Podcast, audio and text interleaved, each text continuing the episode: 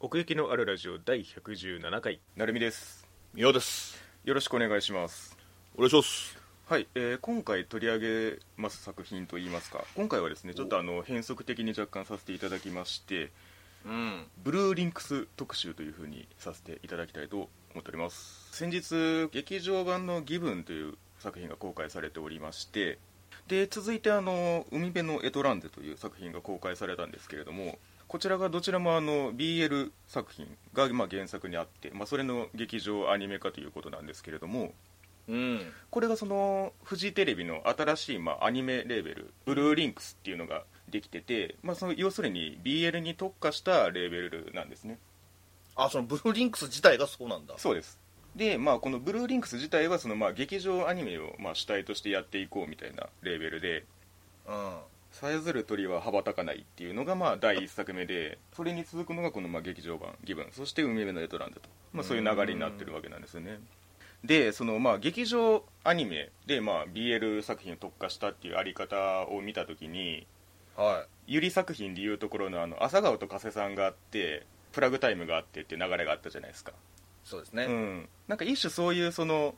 ユリとか BL 作品とかを、まあ、その劇場を主体としてこう打ち出していくみたいな、まあ、そういう流れもあるかなというところで、ちょっとこの全体のくくりとして、その扱うテーマみたいなものをちょっと比較していければなと思うんですけれども、なるほどうん、で結構そのこの劇場版の「ギブン」っていうのとその海辺のエトランゼっていうものもそのあり方としては結構対照的というかあそうの、だね方向がちょっとやっぱり別の方向を向いてる感じがしてて、まあ、そこもちょっと面白い点だなと思いながら見てたんですけれども、うんうんうんなのでちょっとその各作品に対してもあの後に触れようと思うんですけれどもうんうんまずこの2つの作品を比べてみたときに、なんでしょう、まあ、我々その BL ビギナー なので、はいはい、なんかそのあたりでちょっとあの違いを感じ取った部分とかあったりしましたか。いやありましたね、うん、ギブンの方は、はい。まあ、割とつったらあれかもしれないけうんうんど、うんうんちょっとソフトなっていうかおーには感じたかな、うんうんうんうんその本当に男の子同士のその恋物語みたいなそうの、んうんうん、少女漫画っぽいっていうかああ、なるほどね。うんうんう。うんん、イケメンはちゃんとイケメンだし、スラッとガタイもバチッと決まってて、うんうんうんうんでそれが甘いセリフを吐いて、うんうん。ね、女の子を魅了していくんだろうなみたいな そのその関係性っていうよりかはその個体あーなる単ほど体にすごく魅力があなっるほど、てなるほど。はいはいはい。私この人推しですよっていう話が盛り上がるんじゃないかみたあいなあ、なるほどね。まあ、作中で魅了していくのは男なんですけどね。まあそうねそうなん だけどで海辺のエトランズの方はもうはいこれは、だいぶ、ん新しいものを見たっていうかなるほど、なるほど。そのうんこれも BL なんだっていう衝撃はあああーはいはいはいはいなるほどねったねうん確かにそうかもしれないねいや全く新しい扉をうんうんうん見つけちゃったかな さら開にけるかどうかは別としてああ扉あんなここにっていうやつね そうそうそうそうあー確かに確かに結構だからちょっと言い方あれかもしれないけど、うんはいはいショッキングな方はこっちの方が強かったかななるほどねああ、うん面白いことに僕からすると印象が全く逆なんですよそのあそうなんだショッキング具合って言ったらいいのかな、まあまあ例えばどういうところですかその海辺のエトランゼで言うと最初の序盤の方はうんうん結構その、ふんわりした感じで、はいまあ、男の子が好きな男の子がいてみたそいうなだ感じねで、うんであとねちょっとまあ気になったってほどじゃないけどあそうんうんの、うんうん周りの何女の子たちもはいそれを分かってて喋るやんか、そうですねああいつとうまくいってんのみたいな、うんうんうんでちょっと茶化すみたいな感じ、ううんんそこがうん、うんやっぱびっくりしたかあらーそれは俺たちの役割じゃねえのみたいなああはあはそあうなるなるほどはいはいはいそういうことねボーイズラブっていうのをそのまあ、はいちょっと見てきた感じではいはい言うと、そのやっぱりそのこそこそ愛し合うみたいなうん側面がやっぱり印象的だったからなるほどその背徳感みたいなうんでもこれ「海辺のエトランゼ」はもうみんながもう認めてるっていうかうさ、んうんうん確かにそれはそうだ優ねしく包まれてるからうん、うん、そうそうそうだからまずそこでちょっとあれと思ったし、ではいはいはいやっぱ桜子ちゃんが出てきてからかなおおそうね確かにあの追撃っていうか もう一回そこで挟み込んでくんだっていうのは衝撃ですよね確かにでそこでなんかその男の子を好きになるっていうかその男の子と一緒に寄り添っていくっていうのは、はいお前分かってんのけみたいな、うんうんうんうんうん、 そういうう話になっていくやんか「ミネドイトランゼ」ってそうだねなんかその現実をその突きつけるっていそううかそうねうんそうそうそうそう婚約者だからさやっぱりその説得力があるっていうか、うんだから義分ではさそのうん両両思いだったらそれでゴールだったけどああそうだねそうだねあるそうだあるしねあるしねはいわかるようんでも海辺のトランズはその愛し合ったところでまだまだ乗り込んでいけないよっていうそ,、そっからがねのうんなんか障害物がまだまだ見えてたっていうかスタートラインだとそうそうそうそう、実際この「海辺のエトランズは」まあこの後原作はその続編というかあるらしいですけどね「海辺のエトランゼ」っていうのはその一つのタイトルでその後あの「春風のエトランゼ」っていうタイトルのものがこう4巻まで出てますねあそう海辺返答春風返答って感じそうだねだから北海道に戻ることになったのかな最後そう北2海人 道なんだよでなそうそうそうもう真南と牧田とそうそうそうそうそうそらようそんなとこまで来たなってなるわっていうねうんせそうですねだから一種その我々が BL っていう言葉を聞いた時に連想するのっておそらく義分みたいな方なんですよ、、そうそうそうそうそうそううんだからその要するに義分の方がある種のファンタジーであってあー海辺のエトランズの方がリアルなんですよなるあほどねの重心の置き方が、だからそのあそのテレビシリーズのあの感想のは話始まった辺でしたのかなあの要は律カのクラスメートの女の子とかが出てきて、そうだねその男同士であの恋愛関係にあるみたいなことを見る目線が入ってたみたいなことに触れたとこがあったんですけどはいはいはいはい結局その後半に向けてはあんまりそういうのって入ってこなくてああ確かにねうんで結果この劇場版においてももうこの作品内の登場人物の世界で割と完結しているところがあるっていうそうねうんもう秋彦と春樹の話だったしなほぼ本当にそうですね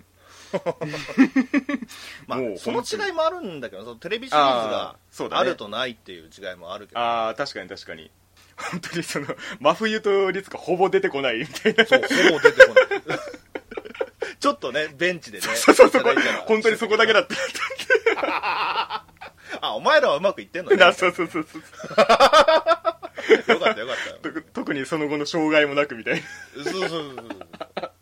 や本当にでそうだなそれもなんか、ううんんうんソフトだったんだよなあー別に濡ればしいみたいなのなかったしそのまあないわけじゃないけどそうだねうんでもうんあれもうんうんう疑問はその、まあ何も言ったようなそうんうの、ん体を重ねることっていうこうんうんうとんがもうなんかファンタジーみたいに、ああそうそうそうなんですそようそう、んもう愛し合うことがもうキラキラに見れるみたいな、うんセックスしててもかっこいいぞ俺はみたいなああそうだねそのまあそうそうそうそういわゆるその受けと攻めみたいな概念があったとして、うなんかそれがあることが別になんていうかその今更問われないっていうか、うんそううんぜ前提になってるからそれを踏まえてもう見るものっていう作劇の仕方っていうか、そうだねうんそうだからだからなんかうんこっちも見てるこっちも結構気が楽っていうか、ああそううんなんです、ね余計なこと考えんでいいんだかっこいいものをあねはいはいはいなんか浴びればいいんだからなんかそれって本当になんかそのに純粋な楽しみ方に近い気がしますねそのミヤさんの今のスタンスっていうのはああなるほどね、ううんんなんかね僕は結構それがそのなんか恋愛感情が男同士であるってなった時にうんその義分におけるその相手のことを好きっていう感情と、うんなんか一般概念のその好きっていう形がちょっと違う気がしして見えたんですよねあるいはその BL 作品的なって言ってもいいのかもしれないしもしくはその少女漫画的なっていうことになるのかもしれないですけどうんうんあの これはギブンの方の感想でも触れたんですけどうんうんなんか好きっていう感情に結びついてるなんかすごい重いものが絶対ひっついてくるっていう感じうんうんなんかただなんか一緒に入れればいいとかなんかそういうんじゃなくてなんでお前はそうなってんのっていうのがなんかその別の理屈が絶対くっついてくるみたいな感じがあってはいはいはい、はいうんなんかそれがすごいあの居心地が悪いんですよね僕はあちょっとじゃあ,、はいはいはいあこのままそのギブンの話に入っていこうかなと思うんですけど、ーううんん、明彦とその右月の関係があってはい明彦とその春樹の関係があったとしてうんなんかね僕は結局なんですけどあの明彦はあんまり許せないんですよねああそうなん だそうなんですよ、うん、いやめっちゃ可愛いやつやなって思ったけどな俺 いやわかるんですよそのなんか要所要所で見せるその顔みたいなのはわかるんですけどうんあでもまあ成美がそう言ってちょっと、うんまあ、うん思い当たる節はあるそう成美がこの辺がちょっとあれなのかなっていうのはなんかそうそうそうそうわかるよそううんわかるわかるうん僕の感覚で言うと、まあ、例えばそのそのユリとかに置き換えてみたらなんか明彦と右月がそのままその関係で許される方が居心地が良かったりするんですよ、それは俺も考えた、うんうんまあ、要するに変化をしないというか、うん、そのなんか閉じた世界を許さない感じがあるじゃないですかうんうんうなんかそこに行っちゃいけない感じがずっとあるっていうそのまあ、初恋みたいな感じやもんなおそ互いうそうですねいやあのうまくいけばそれはもう美しいものだしなうんなんかその音楽っていうものがあってどっちも捨てがたいっていうことになった時にその、うん一緒にいたらその ダメになってしまうっていうそのことがねそうそうそうそう、もう出た出たみたいそうそうそうそうそう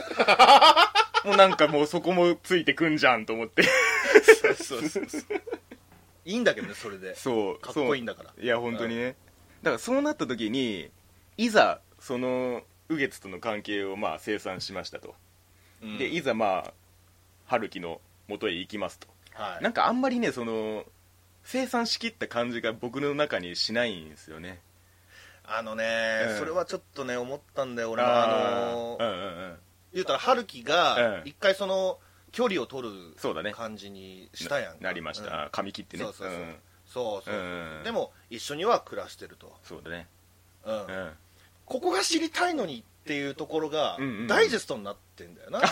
あーなんかあの一緒にいていい感じっていうあれねそううんそうそうそうそうそうそうわかるわかるうんもうちょっとうん紆余曲折がさ、うんうんうんうんあってあってねあのうん告そう白だにねたどり着いあたのかなってー思う確かに確かにねにそこはねちょっと俺もねうん早く行き過ぎなんちゃうみたいうんな感じに見えたっていうかうんうんうんうんだからまあそこに至る過程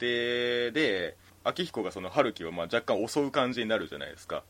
うんうんうんなんかあそこがあの要は BL 的な展開っていうかうんなんかありそうだなって思うんですけど、そうだねうん、なんかそういうその性のあり方っていうのを挟んだ時に僕の中でその明彦のその言ってしまえばクズさ加減っていうのがあの作品内であんまり浄化されてないんですよああお前春樹にまだ手出しちゃダメだぞともうそうだし結果春樹に向かう気気持ちが向かうってなった時にその時の明彦と今の明彦でどう違うんだろうみたいなのが明確にあんまり分かってないんですよねこっちになるほどねうんうんうん春樹は春樹でそのなんていうかその後ろめたいじゃないけどそのコンプレックスというかそのまあ凡人の苦悩みたいなのがずっとあってでそうだねあんまりその自分に自信が持てないから相手にもあんまり伝えることができないみたいな結局自分なんてってなっちゃうから、基本的にそのそれを踏まえてくる明彦は明彦でそのなんなんていうかその気持ちを伝え合うっていう意味では相性があんまり良くない そのどどっちもそのなんかうまく伝えらんないみたいなああはいはいはうい、んいやだからこそ最後のあのか告白がいいんじゃんまあそうなんですよねだから、うんそこの過程をもう少しその僕としても踏まえられればもう少し祝福できたかなって思うんですよねそうだねだからそこはねちょっと足りないとこだったかなっうてん時間が足りなかったのかなっていうところではあるけど、そううですねん、だからそのテレビシリーズの方でその要するに真冬と律香の話をした時にノイタミナ枠で BL をやるっていうところでその、まあ、入り口的にいい作品になったみたいな話をしたと思うんですけどうんそれを踏まえてよりなんかその BL 色に強い方の展開それは確かにでもギブンの色としては面白いなとは思ったんですけど正直そのテレビシリーズでは、うんうんうんその物足りない感じがあったんだよね俺はああでもまあそうかもしれないだからそこなんですよね本当に秋彦が好きだったのよ、うんうほんんまにうんうん 言ってたね、うん、言ってたそううんで秋彦と春樹うのんこれからが見られるなら見そよううだっねうんてうん思ってまあ劇場版行ったんだけど、うんうんそのテレビシリーズで欲しかった部分がそのちゃんと劇場版でやってくれたなっていう感じがすそるうかでなすねだから結果としてじゃないけどなんか本来的な BL の素養があるのはミヤさんの方っていう、まあまあまあうん、それは高一基準だから、ね、そうそうそうそうそうなんか最初に重い方をもう持ってるみたい な重い球受けてたわみたいな抱く抱かないの話をしてるからねすでにそうそうそうそうそうそうそやねうんだから僕がこの劇場版気分であの重点を置くとしたらやっぱり最後のあの右月と明彦の別れのとこなんですよねうんうんうん本当にあのライブの後追っかけてって、そうねで本当にこれで終わりだっていうその決定的な瞬間、うんううんんなんかあそこのその、まあ、う右月の描き方もそうだしそのなんていうか、こっちは完全に清算されたって思ったんですよ、うんうんうんあの地下のね部屋であのなんか薄暗い中でずっとこう重ねてた関係がやっぱりそこがこう、地上に出ていくんだみたいなねそう、うんでまたその、うんうん真冬がさ、うんそこにあそうそうそうそうそう結そう構暑いよね普通に入っていくっていうそうそうそうそう、うんその真冬の存在がなかったら多分秋彦も変わらんかったろうしああそうかもしれないねうんそうで右月君も、うんなんだろうここまで打ちのめされることはなかったかもしれないあもあうちょっと自分の好きなようにやそみそたういだねな義分をそのバンドものって捉えた時にちゃんとその真冬が作った曲があの中心にあるっていうのはそう作品としていいですよねそうそうそうそう、うんだ暑いのよその辺、うんあの歌を直接その右月がまあ聞いてでなんかそのトリガーになったのはお前かみたいな感じのことを見ながら言ってたんですけどうんうんうんやっぱりそのきっかけを探してたわけじゃないですかその関係を終わらせるためにっていう、そうそうそうね、うんそこでようやく まあ一種楽になれたっていうかうんうんでも成海的にはその、うん秋彦の方はまだ、うんなんかしこり残ってんじゃねえのって思うんだ明彦の方にっていうかだから僕はその明彦と右月の関係の方に重心があるんですようんあーでそれがこの話の中で結構その綺麗に清算されたなって思っててうん逆にその春樹と明彦っていうことを描いていこうとしたらなんか別の話が必要な感じがするっていう感じというか、うんうんううんん、そういう風に見たって感じですねなるほどね、うん、僕がそのうーん恋愛ものじゃないけど例えばゆり作品とかに求めてるそのその関係から発せられるあったかさみたいな熱みたいなものがまだ TT ってことやろそう まあ4文字で言うとそう がなんかあんまりそのなんていうのサーモグラフィーで見た時にまだ冷たい感じっていうかなるほどね、うんはいはいはいはいはいはいそあーでもそう言われるとね、うんその側面もあんのかななんて思うけうどんね、うんうんでもそれにしてもなんかその結構その荒荒削りじゃないけど思いのぶつけ方がすごいこう硬いもの同士でぶつけ合ってる感じがするっていうかはいはいはいなんかどっちもダメージを受けながら一緒にいようとするっていう感じが全体的にあって、うんううんん、これがでも重さみたいなものを結構背負うのがこういう BL 作品である表現なのかなって思ったりはしましたね。うん、うんなるほどね、うんうんライブシーンとかはねもうちょっと期待したんだけ どなそうだねやっぱアルゴナビスの方がまだ良かった ゴリゴリ 3D で動かしてるっていうどうしてもよぎったね、うんそっちが 男性バンドそうですねアニメーションまあ、とどいえばっちかっていうとね、まあ、真冬の歌の方の入りに力点を置いてたかなって感じがしますけれどもそううね、んそのまあ彦と春樹の関係性っていうのが、うんうんやっぱちょっとその真冬と律香に比べて大人なんだようね、んまあまあそうだねうん、当たり前なんだけどそのとうん年が年やうし、んうんだからその感じがその自分の目線にちょっとちょうど良かったっていうかああうん本当になんか大人の恋愛をしてるっていまあまあうまあそうだね感じがして、うん正しいかどうかは置いといてねその悩悩み事がもうまさになんかその女の子のそれみたいなその春樹に関してはねああうんだから春樹が女性でも成り立つんじゃねえかっていうぐらいああまあそれはちょっとあるかもなでもなんかだからこそ見やすかったし、うんうん秋彦に振り回される春樹みたいなのもうん可愛かったし、ちょっとなんか同情もしちゃうし でもなんかあった時には秋彦も春樹のとこ行っちゃうみたいうんうんそうだねな、うん あのそういうところドアの前で待っってたりてそうそうそうそうそうよういるなお前みたいなどの面下げてみたいなねそうそうそうそう帰るところないんだなけいかどらないんかいっつっていやあんなこと言われたらもうもう入ってこいっつって、そうだねねその春樹の気持ちにもなれるうんし、やっぱりその何べも言うようにその最後のさ告白シーンがすごく好うんうんきで、なんだかあれだけかっこつけてた、うんね明彦が、うんうん最終的にはそんなストレートにピュアピュアにうんうん言っちゃうんだみたいな、ああ確かにねそのギャップがね、うんうん可愛かったよ、うんなるほどねうん、好きです付き合ってくださいってもう何それ教科書 のね一文みたいな今まで大人みたいなことやってきたのにみたいな そうそうそうそうそうそうそ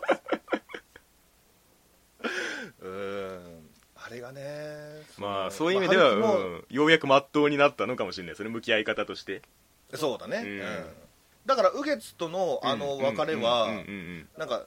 成長ああまあ右月との別れがあったからこそうだねそうだね成長があそこにとらわれたまんまだったらそうはならなれなかったっていうかそうそうそうそうそううそうん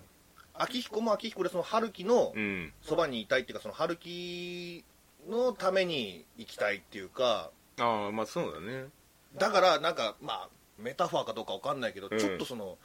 春樹は座ってて秋彦うがんその、しゃがんで告白するんだよねほうほうほうほうだからその目線を合わせるっていうおーあのメタファーがひょっとしたらそこにあんじゃないかなそんなレゴシとハルみたいなこと が尻尾が汚れたっていいぜっていうそうそうそうそうそうそうちょっとやっぱり春樹は、んなんだろうまだそのレベルが低いというか秋彦はああなるほどねいろいろとちょっとちょっと大人の経験はしてるからさ、うんうんうんそれでもやっぱりその春樹のそばにいたいから合わせてこれからは行くよっていうその好きですやんかなるほどねうん俺は普通にその恋愛ものとして楽しかったっていう感じかなうんうんうんうんうんうんうんうんだからそのそうだね「高市」ではその求め求めてたものがちょっと違ったそのなんか間違いが起こったら面白いっていう、うんなんか表現したけど、うんうんうん今回は結構その綺麗だったから全体的にそまのあまあ気分っていうそうそせうだね世界観がね、ううんんだったらその世界観通りうん綺麗に落ち落ち着いてくれたらいいのになって思いながら見ててそうなってくれたからうんうんうんうん うん、まあ、満足っちゃ満足、うんいや思った以上に楽しめたねああまあそういう意味ではねでは一方海辺のエトランドのお話に参りましょうかはだから究極的な話僕はこちらの方が性に合ってるんですよねいなるほどね、うんだからさっき、まあ、ファンタジーとリアルみたいな言い方をしましたけども、うんやっぱり視点が広いっていうのは一個あるんですよねうんうんうんやっぱりその世界を広く捉えてる感じがあって世界にいるいっぱいいる人間のたまたまこの、うんここにカメラがありますっていうだけみたいなはいはいはい、うんまあ、そういう意味ではエリちゃんすずちゃんが普通にパートナーとしているっていうのもまあ一種そうだし対比としてそ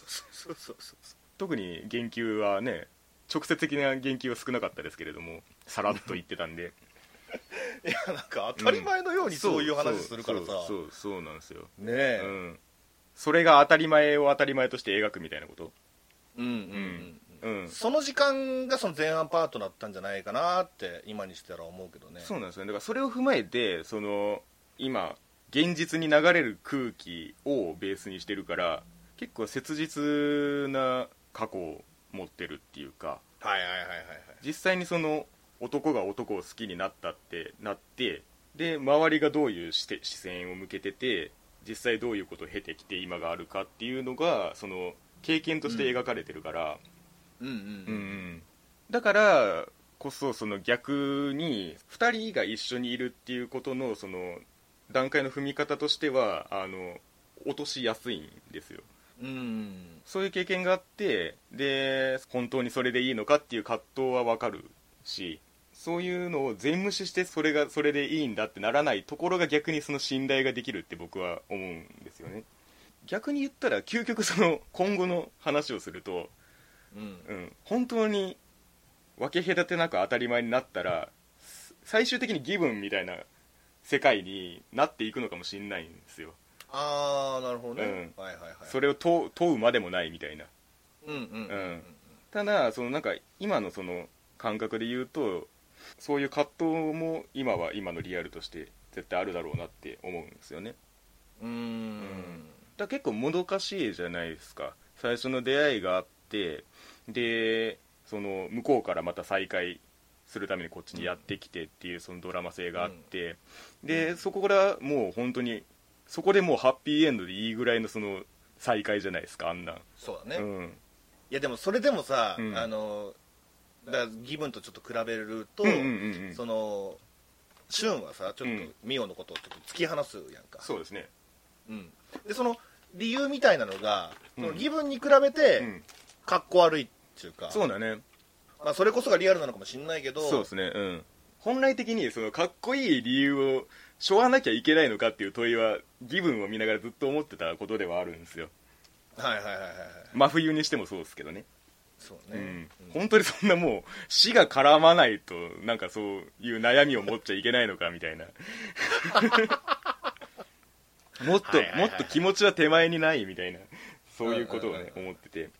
はいはいはいうん、だからなんかそのそれその方吹っ切るまでのその順序の踏み方っていうかホテルに行くまでの流れ最初のあの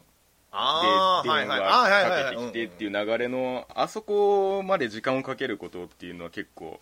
ストンと落ちたところはあるんですよねんうんはいはいはい、うんなるほどねそこで手を出さないのがうんうんうん義分とは違うのかなっそうそれもそうですね、ていう、うん、それもそうだしかつなんかその気持ちのすり合わせをしてるっていう感じがずっとあるんですよああだから俊がちょっと自分の思いと、うん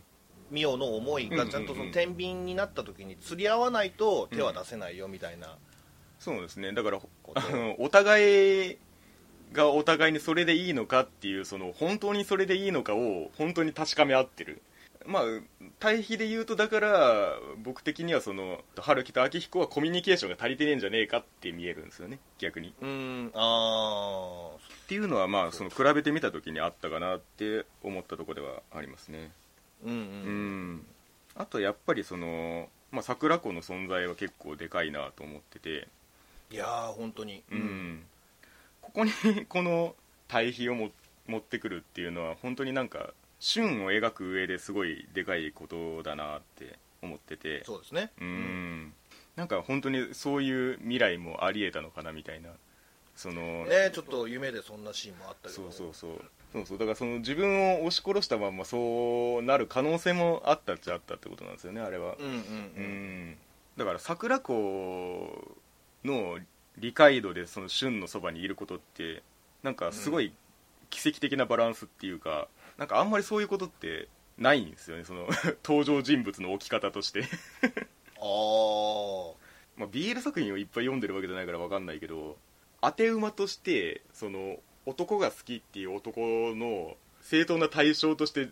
女性キャラクターぶつけてくるっていうのはすごい面白いなと思うんですよねあはいはいはい、うんそっちの方が説得力があるからなそうですね視う聴者にん対してうんだから桜子がそれを知ってるっていうのもそのなんていうか高校の時のその描写とかありましたけど、ありましたうねん、なんかあの辺の視線とかってすごい旬のその 真の部分だなって思うからうんうんうんミオの真意真意を問う上でもなんかすごいいいキャラクターだなって思いましたねうん、うんだからかわいそうなんだよな本当桜子ちゃんそう まあそうだね確かにそうなんだよなんかこれ以上ないってぐらい旬のこと理解してんのに、そうですねまあ、言うたら2番目でもいい的なことを言ってたし、そうだねそれでも報われないんだみたういな、んだから男が見たらっていうか、まあ、俺が見たらだけど、うん桜子ちゃんが出てきたことによってその BL の世界、うん新たな世界を見たなっていうかあーなるほどねそれぐらういんうんうん本当にキーパーソンっていうか、そうだね桜子ちゃんとの未来も見たいぐらい彼ああうん女に魅力があったし、そうですね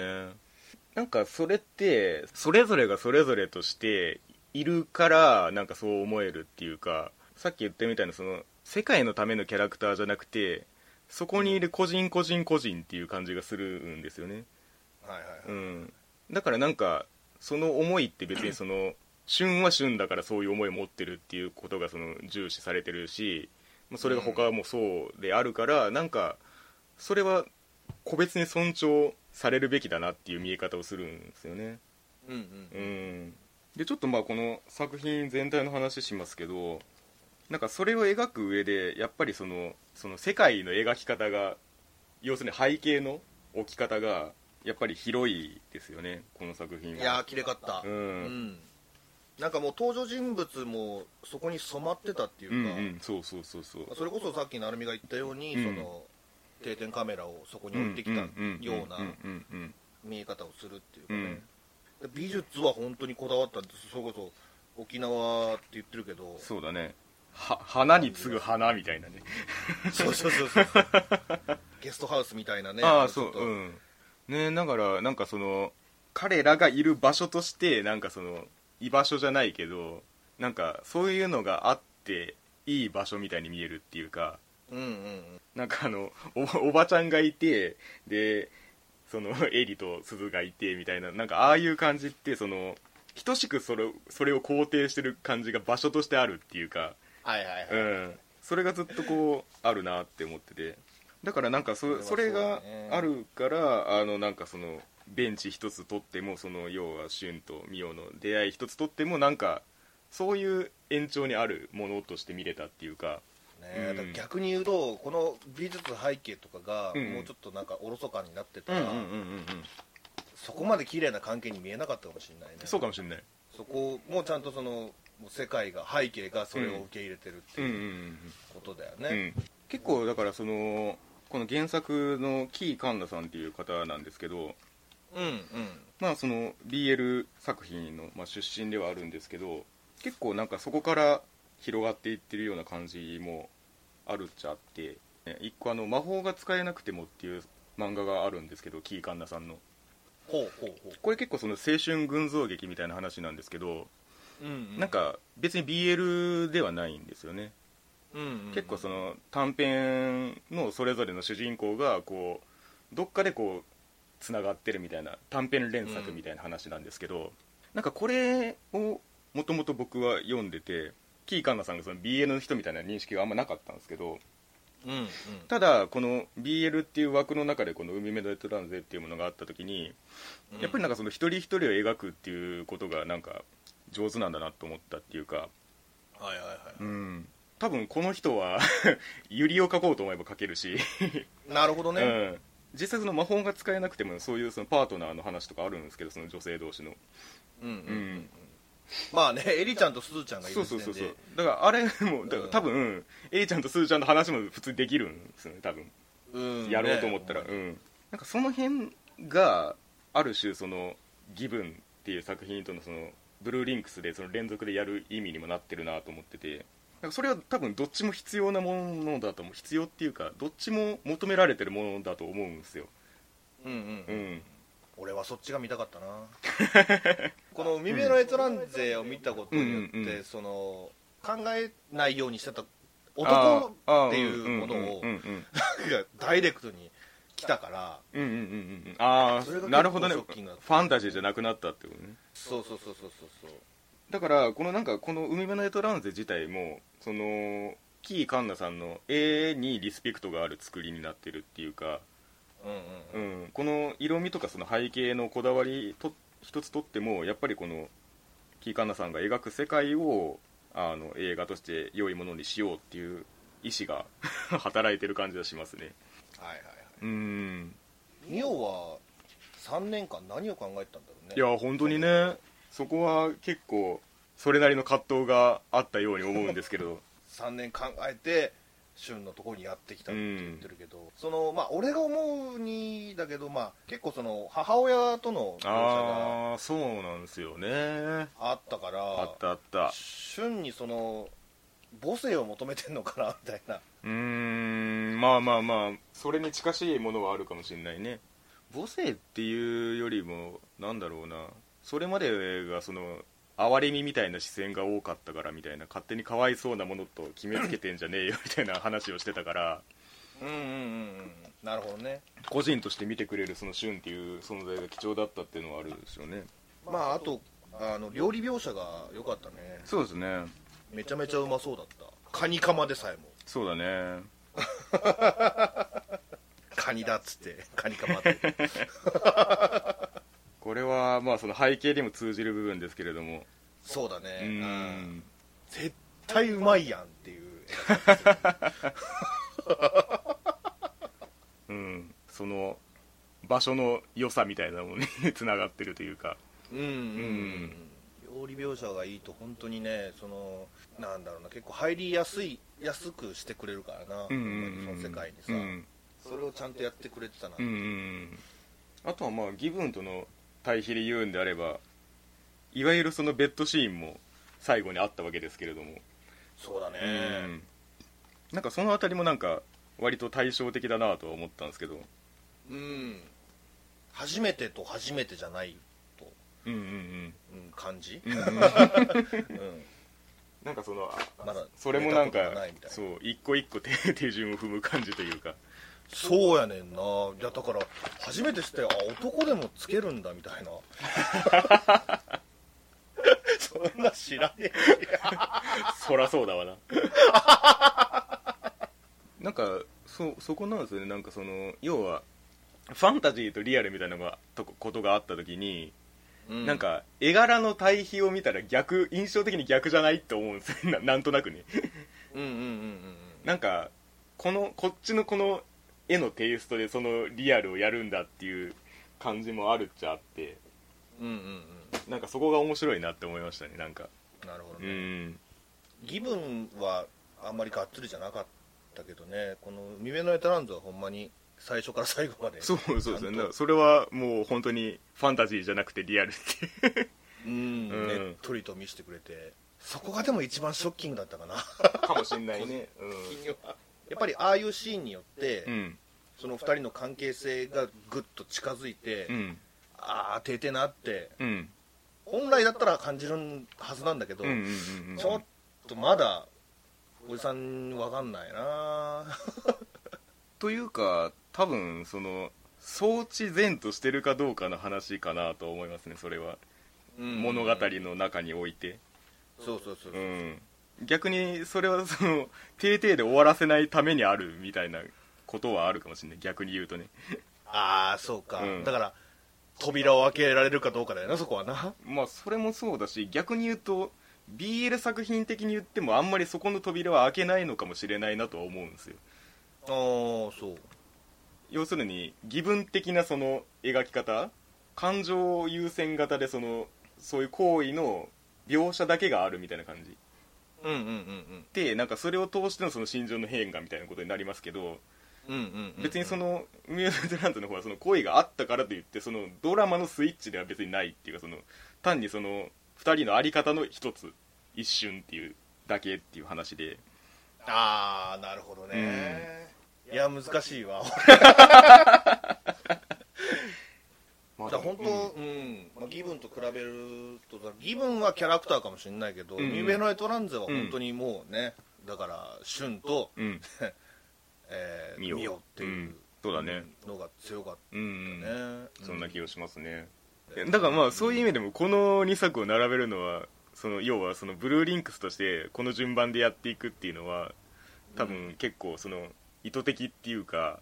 うんうん、この幅でいくぞっていう感じはするんですよね、うんうんううんんまあ今後ねそうだねどういう作品が続いていくかわかんないし、うんなんならそのさえずる鳥を羽ばたかない映画見てないからわかんないんですけど、はいはいはいはいうん、まあ、楽しめたのは楽しめたんだよそうですね、でも逆にこういう風にやってくれたから要するに劇場アニメとしてこういうクオリティを追求してくれたから楽しめたっていう部分は大きいなと思ってて、そううだねん、だからまあそういうレーベルとしてあるのは例えばまあゆり作品にしても BL 作品にしても、なんか届けるっていう意味ではすごく意義のあることなのかなって思いましたねそうだねううんん、だって新しい扉見つけちゃったもん開け方開くかどうかは別として鍵が手に入るかどうかわかんないけどもっていう そうそうそうそうとりあえず扉あるなっていうのは分かったからそうそうそう鍵は多分探さないだろうな、まあまあ今後もねこういうそのなんかこう触れられる機会があれば触れてそうですね触れていきたいなっていうところであーまあ、うんアニメをアニメでしかまだ見てないけど、うんおっさんずラブとかもあったそうかだらねまあまあ確かにそれもそうなんですようんうん、すごい広がりつつあるから、うんえー、どんなもんだんじゃいっていうそうだ ねそういう意味でも感じで何かこう追っかけていきたいところはありますねだから例えばその普段から BL 作品に触れてる方がまあいらっしゃったら なんかこの2つの作品のその捉え方の違いみたいなものをぜひ教えていただけたらなと思うんですけどねいやそうですねうん本当にうんまあまあそういった視点も取り入れつつ、まあ、今後も見ていければと思いますういということで奥行きのあるラジオ、えーブルーリンクス特集でございましたありがとうございましたありがとうございましたごめんなさい